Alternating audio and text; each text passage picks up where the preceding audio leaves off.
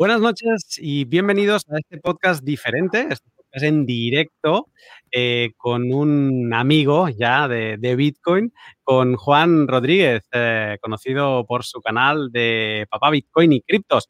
Eh, Juan, ¿cómo estás? Buenas noches, buenas tardes para ti. Bueno, por aquí son buenas tardes, Lunati. Muchas gracias por la invitación y un saludo para tu audiencia. ¿cómo, ¿Cómo está la electricidad hoy? bueno, hoy me tocó moverme de lugar para estar aquí dispuesto a, entregar la información que, bueno, que podamos aportar. Pero tocó solucionarlo de otra forma. En mi residencia, en mi casa, todavía no se ha podido eh, arreglar la situación de la electricidad.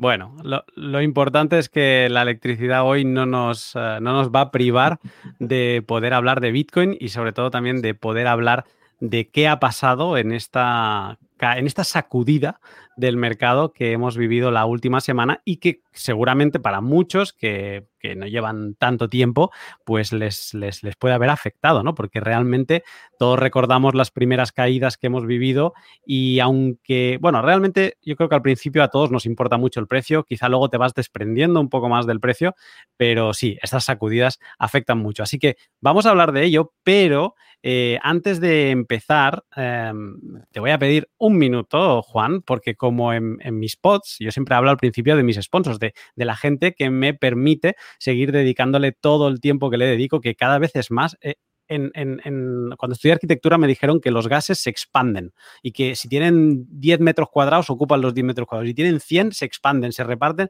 Pues Bitcoin es como un gas. En mi tiempo libre se expanden todo lo que le permito. Entonces, mis sponsors eh, son Hodel Hodel, tanto por el exchange eh, como por Lend, que es la plataforma que tienen mm, bastante nueva para tomar préstamos colateralizados con Bitcoin. Yo sé que a ti te gustan un poco las finanzas, asy que seguramente te gustará Lend. Y Hodel Hodel, el exchange, donde puedes comprar y vender Bitcoin sin KIC de otros particulares, con total seguridad. Eh, lo voy a comprar un particular, me da un poco de miedo. No, Joder, joder, con calma, ahí lo podrás hacer. Y luego Bitrefill, o sea, ¿qué servicio eh, es eh, más bueno que Bitrefill para poder comprar eh, lo que quieras con Bitcoin? Yo vivo con él, lo utilizo para poner gasolina, para amueblarme la casa, para mm, llenar la nevera de mi casa eh, Bitrefill realmente es una joya y apoyan un montón a Lightning Network, algo que, me encanta, ¿no? Y luego Bitbox 2, el, servicio, la empresa suiza eh, creadora de la Bitbox 2, ese dispositivo fantástico que recomiendo a amigos y familiares porque realmente es muy fácil. Eh, no tienes que ser Einstein para empezar a guardar tus bitcoins con seguridad. Y además estoy muy contento porque he hecho un sorteo esta semana que llevaba el pack de todo y se ha ido a Venezuela. Así que encantado por ello. Dicho esto, Juan, eh, te he invitado hoy aquí por, por esto que te voy a enseñar ahora, que realmente cuando lo estaba preparando para empezar a hablar contigo, digo, a ver, ¿no? O sea, lo que estamos viendo ahora en pantalla es la, el último mes del precio de Bitcoin. Entonces veníamos de estar, pues esto, ¿no? En los 60 y, bueno, sí, es que ya le, habíamos perdido el respeto a los 60 casi. 50, eh, 60 y la semana pasada nos pusimos en los 30.000 dólares. Visto así, vista la gráfica del último mes, da un poco de, mm, bueno, de respeto. Tampoco es una caída como la del COVID. La del COVID fue mucho más bestia. Pero lo que me ha hecho gracia es que si analizamos desde principio de año hasta ahora, realmente estamos ahí. o sea, es que sí, hemos, o sea, estamos por encima del precio que tenía Bitcoin a principio de año. O sea, hace cinco meses eh, Bitcoin estaba por debajo de precio de lo que estamos ahora. Eso me pareció curioso. Pero obviamente esta sacudida ahora ya sí que se ve eh, más fuerte. Eh, ha sido bastante, bastante dura. ¿Cómo, ¿Cómo lo has vivido tú esto? Bueno, Lunati, yo creo que como muchos no esperaba tal retroceso, por lo menos hasta los 30 mil dólares no, y menos un retroceso de más del 50% en una parte del ciclo donde creo que muchos consideramos que no se ha terminado, eh, que no hemos visto el máximo histórico de este ciclo y por ende ver un retroceso en la mitad de un 50%, pues es algo que la verdad no lo coloca a dudar a uno, pero sí lo coloca a pensar de la clase de bitcoiners que tenemos siendo titulares pues de las monedas de Bitcoin. Y entonces allí es donde nos devolvemos un poquito y hablamos, bueno, es que hay bitcoiners que simplemente se enfocan en esto como una inversión. Hay bitcoiners que entienden que es una alternativa monetaria, las bondades que trae como dinero y se enfocan en eso. Hay bitcoiners que son una mezcla de los dos, como mi caso. Yo miro a Bitcoin eh, como una parte que puedo sacar unos dividendos, que puedo tomar partido de él, pero también conozco sus bondades como dinero duro. Entonces, todo esto nos lleva mucho a analizar cosas que a veces cuando vamos en el bull run decimos, no, vamos es con el viento en la camiseta, con el viento en la camiseta y tal vez sigamos viendo correcciones de un 30%, pero no de un 50%. Entonces, la verdad, con sorpresa, a mí me coge ese retroceso con sorpresa, pero pues bueno, eh, vamos a mirar a ver qué nos dice la información de la cadena en torno a eso. Eh, algo que tiene Bitcoin y que tú eres un especialista y creo que vamos a aprender muchísimo esta noche además con esta con la versión YouTube que, se va a estar viendo porque quizá esto lo esté escuchando mañana alguien en versión audio en el podcast. En, yo creo que va a estar interesante aunque lo estemos comentando lo que vas a estar enseñando esta noche. Eh, pero déjame añadir que lo lo bonito de Bitcoin es que al tener la cadena de bloques donde todo es transparente y donde todo se ve, Bitcoin es el primer activo que tiene un tercer grupo de métricas. Estamos acostumbrados que nos hablen de, por ejemplo, de una empresa de análisis técnico. La típica gráfica de precio y líneas eh, sobre ella, o de análisis fundamentales. Cosas que van a pasar, cosas que se están trabajando que pueden hacer variar el precio. Bitcoin incorpora el análisis de cadena, que esto, como vamos a ver a continuación, nos da muchísima información. Entonces, eh, Juan, yo te voy a hacer la, gran pregunta del pod, donde mm, casi que podrías estar todo el rato hablando tú, pero ¿cómo se ha vivido? Eh, o sea, la sacudida psicológicamente, todos sabemos cómo la hemos vivido, ¿no? Pero ¿cómo se ha vivido esta sacudida de precio desde dentro de la cadena de bloques? ¿Qué dicen las métricas de la cadena de bloques de Bitcoin? Bueno, Lunati, antes, antes de pronto de, darte respuesta a eso, déjame apoyar un poquito lo que tú decías en torno a la forma que podemos evaluar a Bitcoin como activo. Como bien tú lo decías, Bitcoin tiene una cadena de bloques, que para que nos lo entienda la gente fácil, es un libro de contabilidad que muestra la información en tiempo real de lo que está sucediendo en Bitcoin. No es un balance maquillado, no es un balance que nos están tratando de mostrar, no, con Bitcoin no, no encontramos mentiras allí. en la cadena encontramos la realidad de lo que está pasando en la red. Entonces, allí entramos a evaluar la actividad de la red y su economía interna. Eso permite analizar realmente el estado de Bitcoin como activo. Ahora, toda esa contabilidad, lo que ocurre es que Bitcoin tiene algo mágico o algo muy bueno que se llaman los UTSO. Yo he escuchado que tú, Arcad, lo llaman los, los UTSO. Pero bueno, yo, le, digo los UTSO. Eh, esa, esa es la forma en que se llevan la contabilidad en Bitcoin. Y para los más básicos, yo sé que mucha gente de tu audiencia de verdad que sabe bastante de esto, pero de pronto para el que no sepa qué es un UTSO, haga de cuenta que es una fracción o unidad de Bitcoin que no se ha gastado, que tú tienes, pero que no se ha gastado, o que cualquier persona tiene, son esas fracciones que no se han gastado. Entonces, esas fracciones o esos subso nos permiten saber el número o la cantidad de Bitcoin que se puede gastar por cada titular de, de o holder de Bitcoin. Y adicional a eso, la cantidad de tiempo que hace que tiene esas fracciones de Bitcoin. De ahí podemos desprender muchas métricas y mucha información acerca de cómo a veces denominamos la salud de Bitcoin. ¿Listo? Entonces era como para para, aclarar un poquito qué es esto del tema de la información de la cadena de una forma básica. Ahora, en relación a lo que tú me dices, bueno, hemos visto varias métricas que en la cadena que obviamente nos han mostrado este retroceso, ¿sí? Lo que ocurre es que a medida que el público o los bitcoiners reaccionan, pues obviamente si están vendiendo, si están enviando bitcoin hacia los intercambios, la cadena nos va a mostrar esos movimientos y es la conducta pues que quiero que a continuación veamos y que como te decía en la previa, ahorita que estábamos hablando, me gustaría como mostrarlo por por métricas de capa 1, capa 2 y capa 3. La capa 1 son métricas en donde podemos ver la seguridad, la salud de Bitcoin, el uso, qué tan usado está haciendo.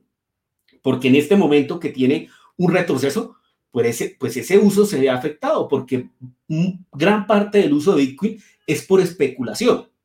Entonces, me gustaría mostrarles como esa parte de lo que está pasando en la capa básica, en la capa 1. En la capa 2 ya encontramos información en torno a las posiciones y la base de costo de los Bitcoin. Y en una capa 3 encontramos ya toda esta información de capa 1 y capa 2 que nos arroja unos indicadores, nos arroja como la información ya trabajada y nos dice, bueno, mira, lo que está pasando es esto y es posible que ocurra esto otro de acuerdo a lo que se está observando en las métricas de la cadena. Antes que nada, quiero decir que eh, la información que voy a suministrar, pues es desde mi perspectiva, son datos que tú puedes ir a visualizar, pero tal vez tu análisis te diga otro, otra cosa. Entonces aquí simplemente quiero que se apoyen en lo que voy a decir para que saquen sus propios análisis y sus propias conclusiones. Perfecto. Em, no sé si querías compartir pantalla. Sí, sí, eh, te, pido el favor de que me permitas. En este momento no sé si estás viendo la página del, dashboard de Clark Sí, lo voy, a, compartir. Vale, ahora sí, estamos viéndolo. Ok, perfecto. Esto lo quiero mostrar porque es que muchas veces no entendemos la escasez que hay en Bitcoin. Entonces, para, eh, digamos, para empezar a mostrar como la capa 1, tenemos que hablar de la política monetaria de Bitcoin. Y es que a veces se nos olvidan cosas bastante importantes. En este momento, en circulación ya se encuentra el 89% de los Bitcoin. Este, esta alternativa financiera es tan clara que nosotros sabemos cuánto Bitcoin hay en circulación, cuánto va a haber mañana, cuánto va a haber una semana, cuánto va a haber en un año. Y eso nos ayuda a mirar, pues, eso que estoy hablando, la escasez en relación a un dinero duro. Entonces tenemos un dinero en el cual en este momento hay más del 89% en circulación. Nos dice que son más de 18 millones 719 mil. ¿Listo? Pero adicional a eso, tenemos por aquí a la derecha esta información que el 90% va a estar ahorita, el 90% del circulante, va a estar ahorita para diciembre de 2021 y el 99% va a estar en circulación en enero del 2035. De ahí para allá vamos a estar aproximadamente hasta el 2140 generando esas últimas fracciones de Bitcoin o los mineros la van a estar extrayendo. ¿Listo? Entonces, esto es muy importante porque tenemos una política monetaria de la cual ya sabemos qué cantidad hay en circulación y de qué forma se va a ir emitiendo en el tiempo. Entonces, esto es como lo básico. Ahora, ya cuando tenemos esa situación clara, lo que tenemos que ir a ver es bueno, y en este retroceso, ¿qué tanto se ha visto afectada la seguridad de, la red? Cuando hablamos de seguridad, hablamos del hash rate, que son los mineros, que es la cantidad de cómputo que hay procesando transacciones, pero también hablamos del tema de los nodos. Pero en este caso me voy a inclinar por el tema del hash rate. Nosotros hemos visto de forma reciente cómo han habido dos retrocesos, aunque esta métrica definitivamente tiene sus formas más avanzadas de realmente medirla, digamos que les estoy mostrando lo que me arroja Glassnode, que es el servicio que voy a utilizar un poquito en esta, en esta charla. Y lo que estamos viendo es que ha habido dos retrocesos y recientemente con el retroceso de precio, pues hemos visto también una disminución importante en la cantidad de cómputo dedicada a procesar transacciones. Y esto se debe un poco al FUC que ha venido desde China, donde las autoridades han decidido supuestamente ahora sí tomar medidas drásticas contra los mineros en China. Y algunos han empezado a salir, han anunciado más bien que van a salir de China y otros tal vez no los haga, porque allá se está impidiendo es no la minería individual, sino la minería, hablemos como empresa, como que sea un proveedor de servicio quien le ofrezca al público, no al minero pequeño, no al minero no se lo están prohibiendo. ¿Listo? Esa es la información que yo tengo. No sé si Lunati tenga otro tipo de información, pero en el momento este retroceso se acompaña un poquito de esa disminución del hash rate. Yo solo quería apuntar que no tengo el dato, o sea que voy a hablar de mm, una idea que me ha venido, y es que cuando el precio cae, hay máquinas que empiezan a dejar de ser provechosas, ¿no? Entonces se genera como una espiral en que baja el precio y encima se acelera la bajada de hash rate, que parece como que te vas al, al suelo, pero simplemente es que puede haber máquinas antiguas, ahora había la, se hacía muchas risas, ¿no? Con la gente, eh, con que los S9, que son las máquinas de 2017, se habían vuelto a encender, veíamos como hace siete meses, ocho meses se estaban vendiendo por containers a a 10 dólares la máquina, o sea, a precios de risa, y ahora habían vuelto a subir de precios, estaban vendiendo a 300, 400 dólares porque volvían a generar, ¿no? Y entonces, que claro, hemos bajado un 55% del precio, también tenemos que estar pendiente, o sea, mm, que posiblemente parte sean máquinas que empiezan a no ser provechosas. Sí, total, Lunati. Eh, los S9, hay algunos S9 que hace rato de, pasaron a ser algo obsoletos bueno, pues con la subida del precio, esos equipos volvieron a encenderse y ser provechosos para sus dueños. Eh, de esta forma vemos cómo el hash rate ha llegado a máximos, pero asimismo cuando llega a máximos y vemos un retroceso de precio, pues este es una economía donde si ya no es rentable, pues también se tiene que apagar y en parte también corresponde a, a eso. Pero en esta disminución vemos que confluyen varias cosas lo importante concluir aquí, pues es que así retroceda un 50% en su hash rate, está siendo mucho más seguro de lo que lo era, por ejemplo, aquí en 2019.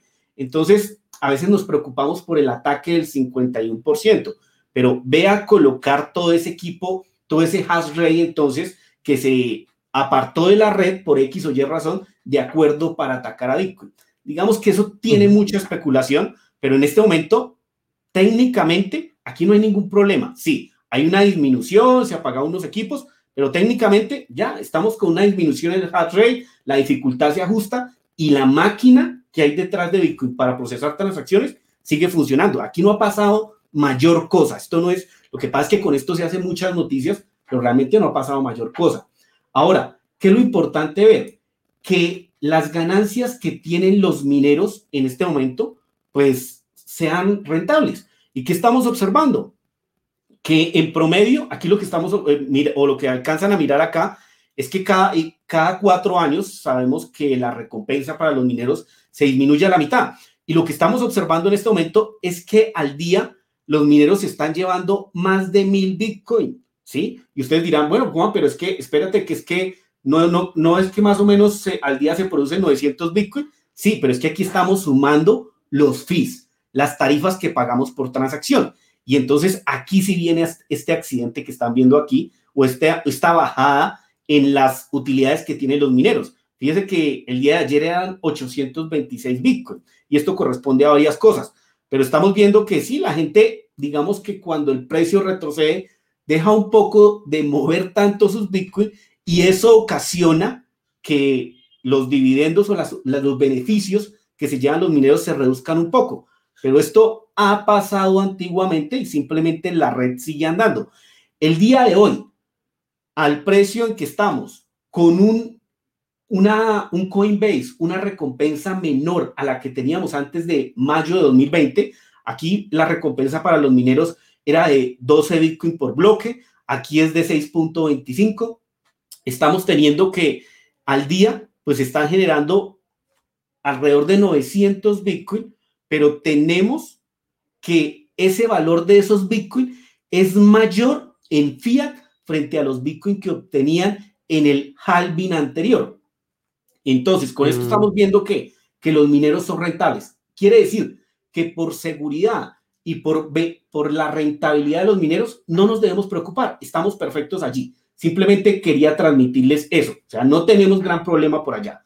Ahora, es, curioso, Juan, lo que has enseñado ahora de que el día de ayer, me parece, ¿no? Que estábamos por debajo de los 900 eh, bitcoins de, reward a los mineros, que en teoría si tú multiplicas 6,25 por 6 bloques a la hora por 24 horas, el número que da son 900. El hecho de que esté por debajo es esa mezcla entre un periodo de dificultad alto porque antes había un hash rate alto, con una caída de eh, hash rate que lo que provoca es que no se estén minando bloques cada 10 minutos. O sea, que los, los, bloques hayan tardado de media a lo mejor 15. Y como hemos pasado de 10 a 15, se han generado mm, menos bloques al día y por lo tanto se ha bajado de esos 900, incluso habiéndole sumado las fees. Sí, total, pero Bitcoin está diseñado para asumir todos estos inconvenientes que pueden ocasionar y está diseñado cada vez que se ajusta la dificultad, se ajusta cada 2016 bloques, estamos hablando de aproximadamente cada 14 días. En el siguiente ajuste de dificultad, esto va a volver a la normalidad, pero es tal como tú dices, Lunati. En este momento, digamos que los bloques se están demorando un poco más, tal vez 11, 12 minutos, y por eso vemos que pues los Bitcoin que han devengado los mineros en este momento son de alrededor de 826 Bitcoin al día. Bien, entonces, ahora vayámonos, ya vimos el tema de la seguridad, por allá no hay mayor problema. ¿sí? Los mineros son rentables, el hash rate disminuye, pero ahí no pasa nada. Ahora, vámonos al tema del uso. ¿Qué tan usado? Y esto todavía escapa a uno, ¿no? ¿Qué tan usado es Bitcoin? ¿Qué estamos viendo aquí? La cantidad de direcciones activas. Y aquí es donde vemos que ha habido un gran retroceso o un retroceso importante de la cantidad de direcciones que en este momento están moviendo Bitcoin. Fíjese que al día son más de 946 mil direcciones que en este momento están moviendo Bitcoin. Pero tenemos que habíamos llegado arriba del millón de direcciones durante este rally que en un día estaban moviendo Bitcoin, por lo que sea, porque especulen, porque paguen algo a través de Bitfree, si no utilizan la Ni Network, eh, porque lo que sea, lo que sea que estén moviendo, bueno, pues había esa cantidad de usuarios. En este momento, al ver un retroceso, pues digamos que los usuarios se recatan un poco y no están utilizando tanto la red. Pero ¿es preocupante? No, pues miren, tenemos una cantidad de usuarios al día de más de 900 mil usuarios y lo que observamos aquí en este gráfico es que a través del, del tiempo esto no ha hecho nada más que crecer. Si yo les agrando un poco la gráfica, esto es lo importante, que en el largo plazo la cantidad de usuarios en Bitcoin se incremente. ¿Por qué? Porque nosotros sabemos que en el corto plazo hay muchos factores que pueden precisamente afectar el precio de Bitcoin, pero en el largo plazo somos el número de usuarios quienes definimos el norte del precio. Eso lo tenemos que tener claro. Entonces, ver que en el largo plazo esta métrica se incremente, pues es muy bueno, porque es la cantidad de usuarios que realmente están activos dentro de la red. Ahora, Ojo, que aquí hay muchos más usuarios activos. ¿Por qué? Porque muchas personas ven a Bitcoin como una reserva de valor. Entonces yo tengo, yo tengo mi, mi, mi cantidad de Bitcoin guardaditas porque lo considero un salvavidas económico. Estoy utilizando la red. A pesar de que no estoy moviendo esos Bitcoin, estoy utilizando la red. ¿Listo? Entonces es importante también entender eso. Ahora, una siguiente métrica para determinar el uso de Bitcoin es la cantidad de direcciones que en este momento tienen un balance diferente de cero. Y aquí volvemos a lo mismo. Vemos cómo a través del tiempo la cantidad de direcciones con un balance, con algo de Bitcoin, pues se ha ido incrementando. Sí, que acabamos de tener un accidente en donde se ha reducido, pero pues si lo vemos de forma macro, esto no es importante. Vamos a ver aquí en dos o tres meses que seguramente lleguemos a las más de 50 millones de direcciones que en este momento tienen algo de Bitcoin. En este momento son alrededor de 37 millones de direcciones las que tienen alguna cantidad de Bitcoin. Y algunos dirán, ah, Juan, o sea que aquí podemos sacar una conclusión. Puede ser que en el ecosistema existan 37 millones de personas que tienen Bitcoin. No, porque una dirección puede contener varios Bitcoin de varias personas y asimismo un Bitcoiner puede tener varias direcciones con Bitcoin. Pero sabemos que las mejores estimaciones en este momento dicen que hay alrededor de 100 o de más de 130 millones de usuarios.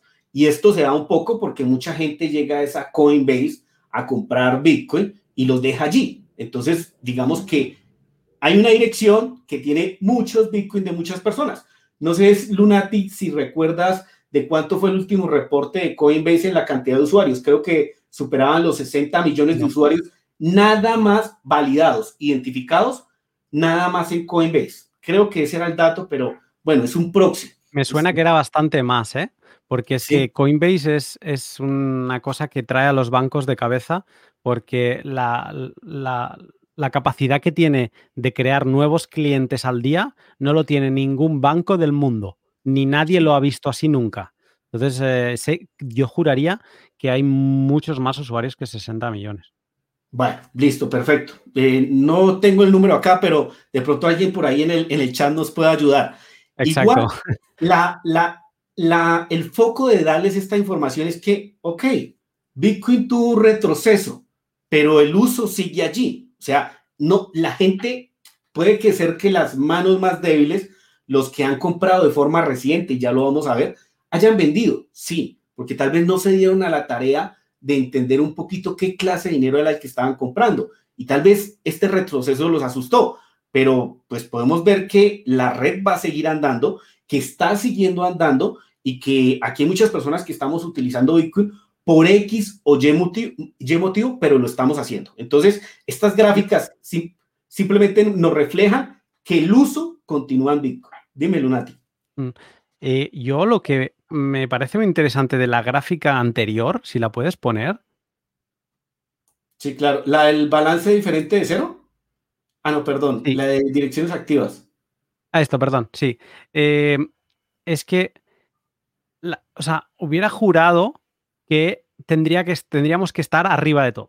¿no? Porque, o sea, aunque pueda parecer lo opuesto, o sea, yo creo que cuando, cuando el, el, precio se pone volátil, la gente se vuelve más activa.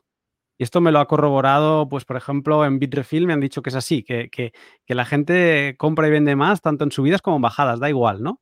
Y entonces, una cosa que se podría entender de esta gráfica es que la gente ha disminuido su actividad en una bajada. Y eso puede ser hasta positivo. O sea, si lo pensamos en, la mentalidad holder, ¿no? O sea, que podría ser que esto estuviera relacionado como un, pues como yo soy bitcoiner, no voy a hacer nada, ¿vale? Y en, el, en la siguiente gráfica, en la del balance diferente a cero que has enseñado, me parece espectacular esta, porque realmente o sea, esto sí que es significativo porque significa que hay gente que tenía un balance que ahora es cero. Eso seguramente es porque lo han pasado a Exchange, porque lo han movido, o sea, si lo hubieran movido a otra, eh, eso se hubiera mantenido igual, porque hubiéramos tenido otra nueva dirección que sustituía la anterior. Pero como ha bajado un poco, eso significa que entiendo que han vendido, que lo han enviado a un exchange o que han consolidado, pero no tendría sentido. Y entonces eh, está muy bien, porque es que es una bajada minúscula. Es, casi que el pico es como un grano que tiene la gráfica, pero la gráfica sigue hacia arriba. está muy bien. O sea, la, la, métrica de cadena, lo que estás explicando ahora, a mí me está dejando muy tranquilo. Sí, es que realmente, claro, un retroceso afecta en el nivel de usuarios que hay, pero aquí lo que vemos es una red fuerte que simplemente estos retrocesos hacen que sus usuarios se vuelvan más fuertes. Aquí están naciendo muchos holders en este retroceso, muchas personas que se están dando a la tarea de realmente valorar a Bitcoin como dinero. Mira, te muestro la última gráfica del tema de que nos puede decir qué tan usado está haciendo Bitcoin. Y estas mm, son. Te hago un apunte, un apunte, Juan. Te hago un apunte antes de que saltes, porque como has hecho perfecto en preguntarlo al chat, porque doctor Carlos Ramírez dice que Coinbase eh, bueno, lo pone en inglés, supongo que lo debe haber copiado. Coinbase has, eh, tiene 56 millones registrados de usuarios y procesa volumen de 335 eh, billones de dólares, entiendo. O sea, que tenía razón. era, era sobre los 60. Sí, total. Bueno, total. Bien. Ah, aquí lo que estamos viendo es la cantidad de direcciones nuevas en Bitcoin. Y ojo que todas estas métricas les estoy colocando una media de 7 días. Porque si yo le quito esa media de siete días, lo que va a pasar es esto, no nos deja ver mucho lo que está ocurriendo. Entonces trato de atenuarla con esa media de los siete días. Y aquí vemos que, ok, perfecto. Cuando hay retrocesos, definitivamente vemos que la atención y los nuevos usuarios en Bitcoin de cierta forma disminuye. No hay tanta atracción como cuando vamos en un rally constante y sonante. Nosotros sabemos que a la gente lastimosamente le gusta es comprar caro. Cuando vayamos otra vez hacia los 100 mil dólares, pues seguramente por allá en los 60 mil, 70 mil, 80 mil, veamos nuevamente que esto se está incrementando. Pero en este momento, lo importante ver es que ya con el retroceso de los 30 mil dólares, pues llegamos a este punto en que la cantidad de direcciones nuevas al día es de más de 480 mil direcciones, que es un número importante y que está más, digamos que está más alto de lo que veíamos, por ejemplo, aquí a finales o a, perdón, a principios de 2020. Entonces, seguramente, otra vez, si le damos una mirada a esto en unos tres meses, la veamos por aquí arriba, a más de los 600 mil direcciones nuevas creadas en un día. Esto simplemente es producto un poco de la especulación, se deja de lado un poco de llamar la atención a los nuevos usuarios, pero veremos que nuevamente cuando el precio vaya escalando, pues otra vez esta métrica irá hacia arriba. Era como para hacer un contraste a lo, a lo que tú anteriormente citabas. Las dos métricas mm. anteriores muy positivas, esta métrica ya nos dice, epa, los nuevos usuarios no están llegando al ritmo que venían llegando, pero siguen llegando. Es, que para los que estamos en Bitcoin puede ser una métrica positiva. O sea, no para la adopción, pero sí para una métrica de se está, es esa corrección saludable que le tocaba a Bitcoin en algún momento y pues bueno, bien, entra menos gente. Lo hemos comprobado todos. Seguro que todos los que estamos aquí en el chat le podemos haber sugerido, sin que sea eh, consejo financiero, a algún conocido familiar que le tenemos cariño, oye, pues quizá es buen momento para empezar a acumular satoshis. Y cuando querían comprar en 50.000, ahora no quieran. Ahora dicen, uy, es que esto no. Pero en 50.000 o estaban comprando o querían comprar. Y eso es muy, es muy gracioso. Sí, total, Lunati. Así como dices. Bueno, ahora ya dejamos esa capa 1, que era lo básico, mirar qué tanto uso se le estaba dando a la red, mirar como un poco la seguridad. Y nos vamos a métricas de capa 2, en donde vamos a ver las posiciones de los Bitcoiners en parte y la base de costos de los Bitcoin que hemos adquirido. Y en parte esa base de costos me la dice esta métrica que simplemente es el precio realizado o efectivo de Bitcoin. No es el precio promedio al que todos hemos comprado los Bitcoin. No, este precio se toma acuerdo el último movimiento que cada uno de nosotros hemos hecho de esa fracción de Bitcoin, de lo que hablábamos ahorita, de el último uso movido por cada titular de Bitcoin.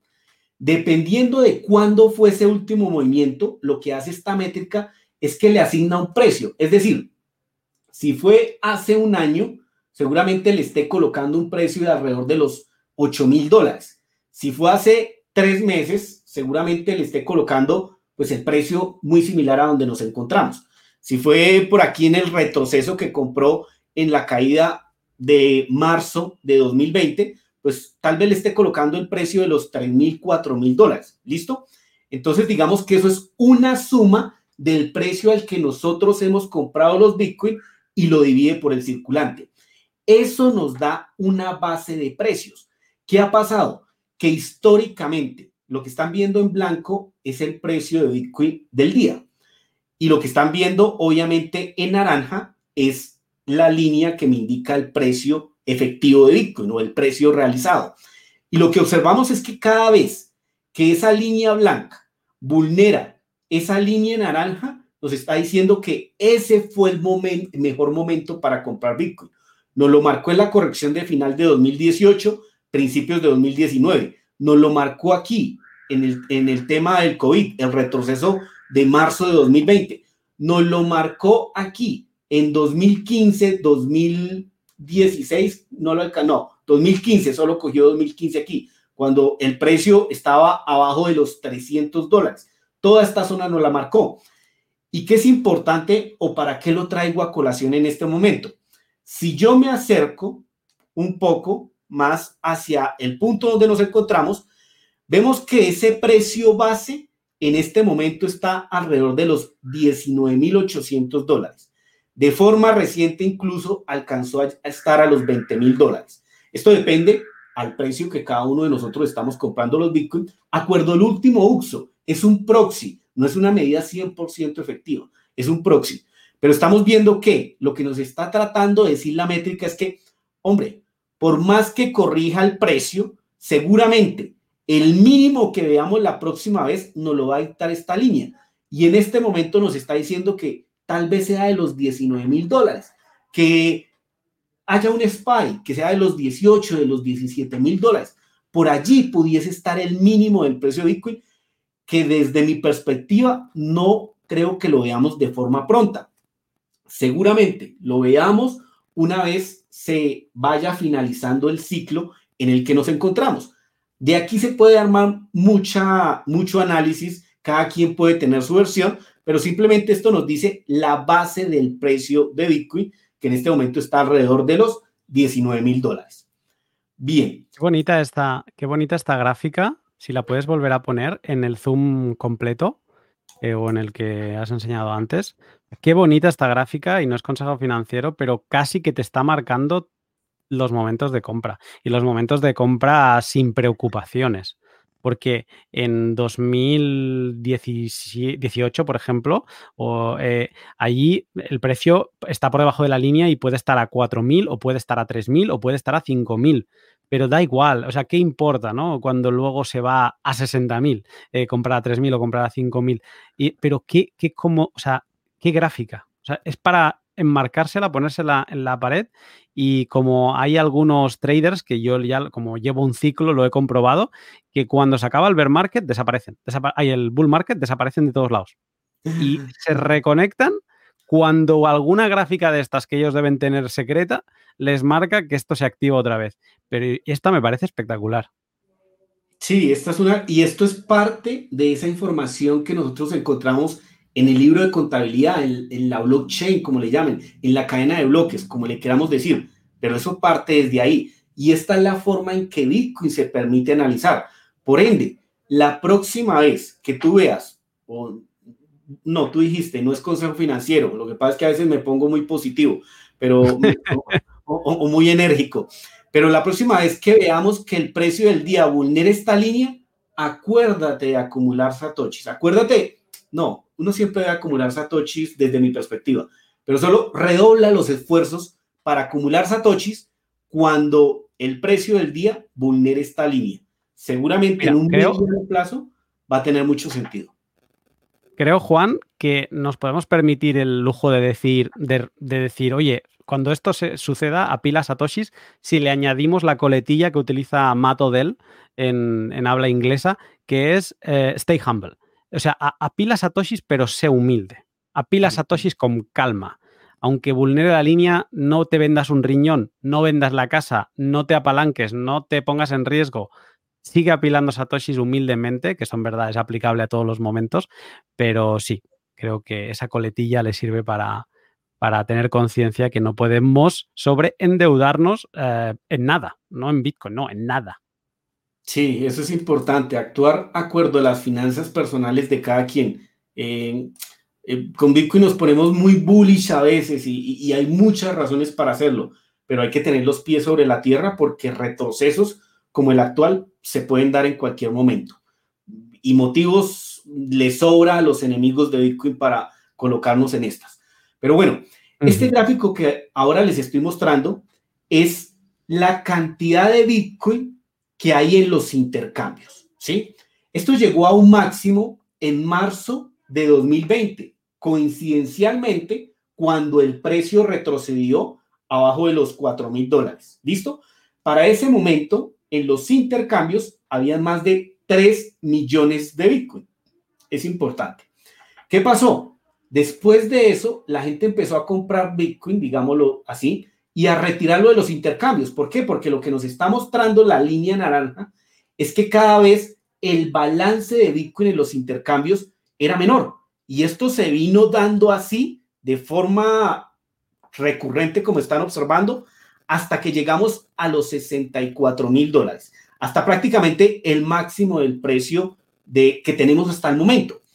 ¿Qué pasó una vez llegamos a los 64 mil dólares? Bueno, que titulares pequeños, grandes, medianos, como les queramos decir, empezaron a enviar ahora los Bitcoin hacia los intercambios y empezaron a vender.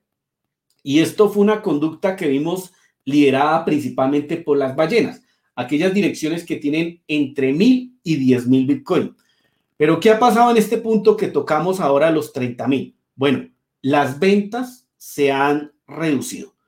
Y parece ser, o por lo menos en este momento, el flujo es, o lo que nos está diciendo el gráfico, es que nuevamente son más los Bitcoin que se compran en los intercambios y se retiran. Si esto sigue hacia arriba, nos quiere decir que, ok, la gente está vendiendo más Bitcoin y por ende el precio tiene resistencia para avanzar. Pero yo les puedo mostrar algo más, que es que hay muchas personas que le tienen miedo a que esto siga subiendo. Y es que ocurre que durante el rally de 2017, la demanda era tanta que veíamos que los Bitcoin que se envían a los intercambios seguían en crecimiento. Esto se, o sea, la gente, los Bitcoin que había comprado con anterioridad, los estaban enviando a los intercambios para vender y más sin embargo el precio seguía subiendo. Eso seguramente lo veamos en una parte de este ciclo, en donde sí, la gente está enviando más Bitcoin a los intercambios, pero el precio sigue subiendo. Y allí es donde vendrá la mayor especulación y donde hay que actuar con mucho cuidado en relación a la forma o al dinero que estás utilizando para comprar esos Bitcoin, que si lo estás haciendo en la medida correcta, no importa pero si no, es, si no te están midiendo, tienes que tener mucho cuidado. Entonces aquí la síntesis es que en el momento más bullish de un ciclo, pueden ser más los Bitcoin inclusive que se envían a los intercambios. El precio, la demanda va a hacer que el precio siga creciendo. Y a esta parte del ciclo, pues hay que ponerle mucho cuidado. De momento, esto nos dice también mucho.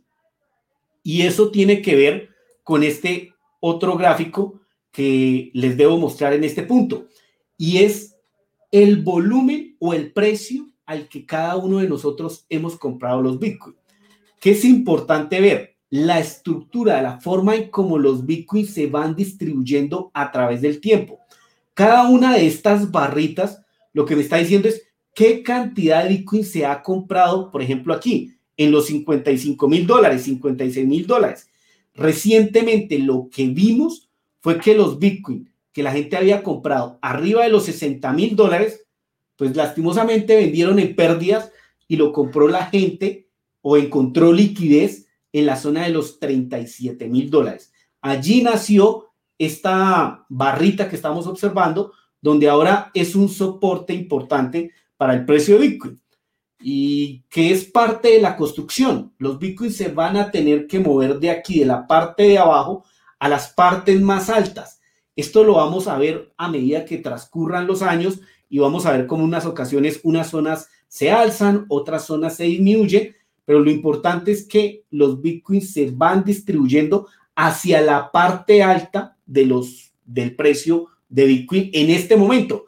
Tal vez en, no sé, en cinco años, esta sea la parte baja, pero esta es la distribución que tiene que haber en el ecosistema para que el precio pueda ir avanzando. Y es normal ver movimientos alcistas y movimientos bajistas, pero vamos a tener construcción de precio, que es lo importante cuando se observan este tipo de movimientos.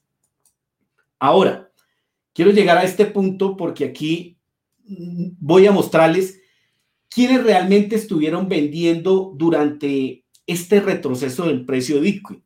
Aquí lo que estamos observando es los Bitcoin que tienen aquellos que los compraron desde hace un mes a tres meses y desde hace tres meses a seis meses. Es decir, aquellos que compraron a mediados de 2020, cuando el precio venía superando los 20 mil dólares. Entonces tenemos que estos compradores son los que realmente han vendido durante este retroceso que hemos tenido.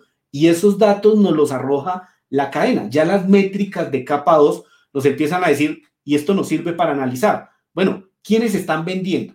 Están vendiendo los holders que compraron hace más de un año, los bitcoiners que llevan dos años en esto, en tres años, o están vendiendo los más novatos, los que ven a esto más como una inversión.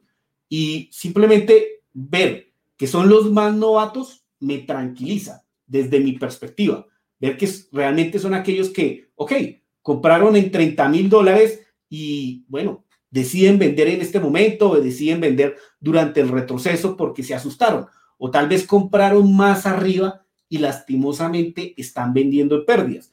De cierta forma, esto me tranquiliza a mí porque no son los holders, no son los bitcoiners quienes están abandonando a Bitcoin, no son quienes conocen a Bitcoin como alternativa financiera, no, son los más novatos realmente los que están vendiendo y seguramente los veamos nuevamente volver a comprar a precios más altos. Y esta es una lección que nos pasa a muchos y lastimosamente hasta que no nos sucede, pues no aprendemos.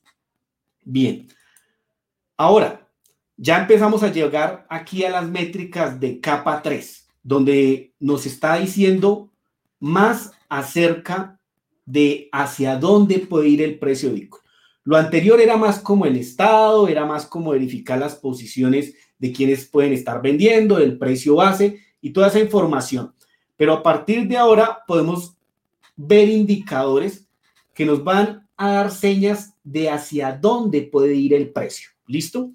Entonces, con este indicador, lo que estamos teniendo es el flujo de los Bitcoin si están yendo a los intercambios en mayoría, o sea, si el flujo es positivo de venta o si el flujo es negativo, es decir, lo que está en rojo, que si se están, o sea, si se está comprando más Bitcoin en los intercambios y los están retirando hacia sus carteras de los Bitcoin. ¿Listo?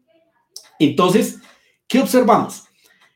Que una vez empezamos el retroceso de los 64 mil dólares, fíjese que esto se empezó a tornar verde. ¿Qué quiere decir que esté verde? Lo que les decía, que la gente estaba enviando más Bitcoin hacia los intercambios. Y obviamente, cuando tú tienes un rally y no hay descanso, sino que la gente sigue, eh, envíe, envíe y envíe Bitcoin y no deja que sean malos compradores en algún momento, pues el precio obviamente tiene que retroceder, porque son malos Bitcoin que hay en oferta para comprar que la demanda que hay en ese momento.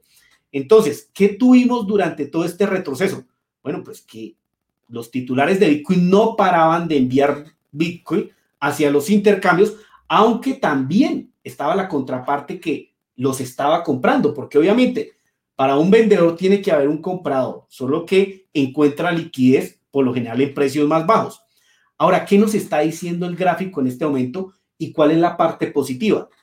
Que hace tres días estamos en esta parte roja, en la parte de abajo, donde lo que nos dice la métrica es que ahora quienes llevan el timón son los compradores, son aquellos que van a los intercambios, compran Bitcoin y lo retiran a sus carteras. ¿Listo? Entonces, ¿qué necesitamos en este punto? Que esta métrica se mantenga aquí abajo, que sean más los Bitcoin que se están comprando para que el precio realmente se recupere y esto continúe al alza. Si nosotros volvemos aquí a la parte alta, a la parte donde el indicador se pone verde, pues seguramente veamos que a, Bitcoin le cuesta ascender o tal vez veamos que el precio empieza a retroceder. Entonces, este tipo de métricas son muy importantes. Y es muy bueno también que si tal vez duramos unos 15, unos 20 días, como ocurría aquí, cuando nos movimos de alrededor de los 50 mil dólares hacia los 64 mil, fue porque se estaban dando esas compras, porque la gente estaba yendo a comprar retiraba sus carteras. Si nosotros vemos que ese es el patrón que se empieza a desarrollar a partir de ahora, pues va a ser positivo. Este es un servicio pago en Glassnode, pero hay páginas como esta, que la recomiendo mucho a través del canal, donde podemos ver al día si son malos Bitcoin que se están comprando, si me aparece en rojo con un menos, aquí el balance, aquí el total me dice el balance o el flujo general de los principales intercambios el último día. ¿Qué me está diciendo? Que en el último día son más de 500 Bitcoin los que se han comprado en el balance general entre envíos y retiros. Bueno, está a favor de las compras. Entonces, necesitamos que este número se aumente y permanezca estos días en rojo. Si nosotros nos vamos a verificar aquí los últimos siete días, fíjese que ya en los últimos siete días empezó a ser rojo, pero es por más bien por los últimos tres días porque los anteriores a los otros cuatro días de esa semana fueron verdes. Miren lo que pasó los últimos 30 días. Más de 73 mil bitcoins se enviaron a los intercambios. Y esto porque ya no estamos cogiendo los peores días, pero realmente hubo más de 100 mil bitcoins enviados a los intercambios para vender. Entonces, este tipo de cosas nos dicen la dirección, no nos dice hasta dónde puede ir el precio, pero sí nos puede decir la dirección que puede tomar Bitcoin. Juan, ¿puedes poner la gráfica anterior? Claro. Esto, o sea, me ha parecido muy interesante ver la, parte donde llegamos al all-time high de este ciclo, que es esta parte de 15 días que tú mencionabas que estuvimos por debajo de la línea. Eh, al final, o sea, también cuando aquí podía, los holders, ¿no? Eh, ese, ese, flujo hacia afuera y no tanto hacia adentro de los exchanges, estábamos forzando que eh, una, crisis de oferta, o sea, que no hubiera suficiente oferta de Bitcoin y digamos que quizá incluso realmente nos trabajamos a pulso los holders este, este all-time high, porque, bueno, esto se vio sobre todo en 2017 que el precio subió tanto, tanto, tanto, tanto, que me lo chivó en un podcast eh, Carlos Maslatón, que había sido una oferta que efectivamente era de muchos millones de dólares y que no, que venía de Japón y que el mercado no podía dar, que por eso se pasó en un día loco de los 17.000 a los 20.000, ¿no? Y luego de ahí ya, ya caímos. Es una crisis de oferta. Y me ha parecido interesante ver eso. O sea, es que claro, si no aportamos bitcoins a los exchanges, si solo retiramos, retiramos, retiramos, retiramos, eh, el precio se puede ir al valor. a veces dicen, no, Bitcoin a 400.000 a final del año. Yo creo que es una barbaridad. Pero claro, es que mm, podemos llegar a, determinadas locuras. O sea, solo hace falta que se venda una fracción de Bitcoin a ese precio para que el precio de Bitcoin toque ese valor. Sí, mira, tal, tal, vez yo no vea a Bitcoin a 400 mil dólares a final de año. Yo sé que es un ejemplo tuyo, pero precisamente yo les mostraba la política monetaria en un inicio, porque es que en algún momento va a llegar el escenario que tú estás hablando y va a haber el momento en que seguramente no sé, lleguemos al precio de Bitcoin al millón de dólares. ¿Por qué? Porque simplemente la escasez no lo está anunciando. Queda alrededor del 10% por emitirse. Y seguramente a medida que pasen los años, mucha gente va a entender las propiedades de Bitcoin y menos personas van a querer soltar sus Bitcoin. Y eso nos va a, llegar, nos va a llevar a que la oferta en los intercambios disminuya de forma notoria, como ha venido ocurriendo, y por el motivo de que muchos decimos que este va a ser un super ciclo o decimos que este ciclo puede estar cambiando en referente a lo anterior y tal vez que ese retroceso que muchos esperan se dé de una forma más tenue. Ahora, claro, esa hipótesis con la, reciente corrección del 50%, pues no ayuda mucho, porque sí, todavía la especulación es grande, pero los años, el tiempo y el conocimiento van a hacer el trabajo te, quería hacer una pregunta. Creo que, que algo más comentado que me podrías explicar. No sé si es lo siguiente que querías ah, hablar, pero también se ha hablado mucho estos días de los mineros. O sea, es que aquí hemos tenido, o sea, lo que ha visto la, gente de a pie a través de Twitter ha sido el famoso tweet de Elon Musk, o sea, mm, críticas medioambientales, más de nuevo el enésimo eh, baneo de China a Bitcoin. Y entonces se ha dicho, ah, bueno, es que claro, con este baneo los eh, mineros están vendiendo a expuertas y por eso el precio de Bitcoin ha caído tanto. ¿Qué hay de cierto en esto? ¿Qué, qué, ha pasado con los mineros? Bueno, mira, yo creo que a veces a los mineros los castigamos mucho y le, les echamos la culpa de, de lo que pasa y de lo que no pasa en Bitcoin y a veces pienso que es más por sacar titulares fantasiosos y atraer vistas que por la realidad de lo que esté sucediendo. Los mineros son unos actores muy relevantes dentro de la comunidad que nos ayudan a procesar las transacciones, que claro, se llevan unos incentivos grandísimos y por ello están colocando la piel en el juego, porque son de los que más piel en el juego tienen. Ellos tienen Bitcoin, pero también tienen todo ese poco de equipos, toda esa inversión colocada en el, en el poder de cómputo que en este momento tenemos. Entonces, realmente, pues son unos actores a los cuales, pues más bien deberíamos darle las gracias. Pero bueno, mire, lo que tenemos en este punto es que sí. A ver, Después de que empezamos a retroceder, digamos que los mineros están vendiendo un poquito más de lo que venían haciéndolo aquí en la parte alta. Por ejemplo, aquí lo que veíamos es que antes del retroceso ellos estaban vendiendo entre 100 y 200 Bitcoin al día. En este momento ya empezaron a vender más de 300 Bitcoin al día. Y entonces aquí podemos sacar muchas hipótesis y podemos decir, ah, ok, lo que pasa es que varios de los mineros que se encuentran en China van a salir de China y entonces necesitan dinero para mover sus equipos a otros lados. Muchos van a ir a Norteamérica, entonces pues es un gasto importante. Ahora también tenemos que decir que en este momento hay servicios donde los mineros pueden ir a colocar sus bitcoins sin venderlos y les van a prestar fiat. Claro que ellos no se pueden desbalancear mucho en ese tipo de servicios porque la economía los puede afectar. Un retroceso los puede dejar muy mal parados. Entonces, tendrán que vender y eso es normal. Los mineros son vendedores de todos los días. Lo que pasa es que lo hacen en diferentes cantidades. Ahora, esto no es una cantidad relevante. 300 Bitcoin al día que estén vendiendo, eso todavía no hace mella. Obviamente, causa resistencia, pero el mercado los consume.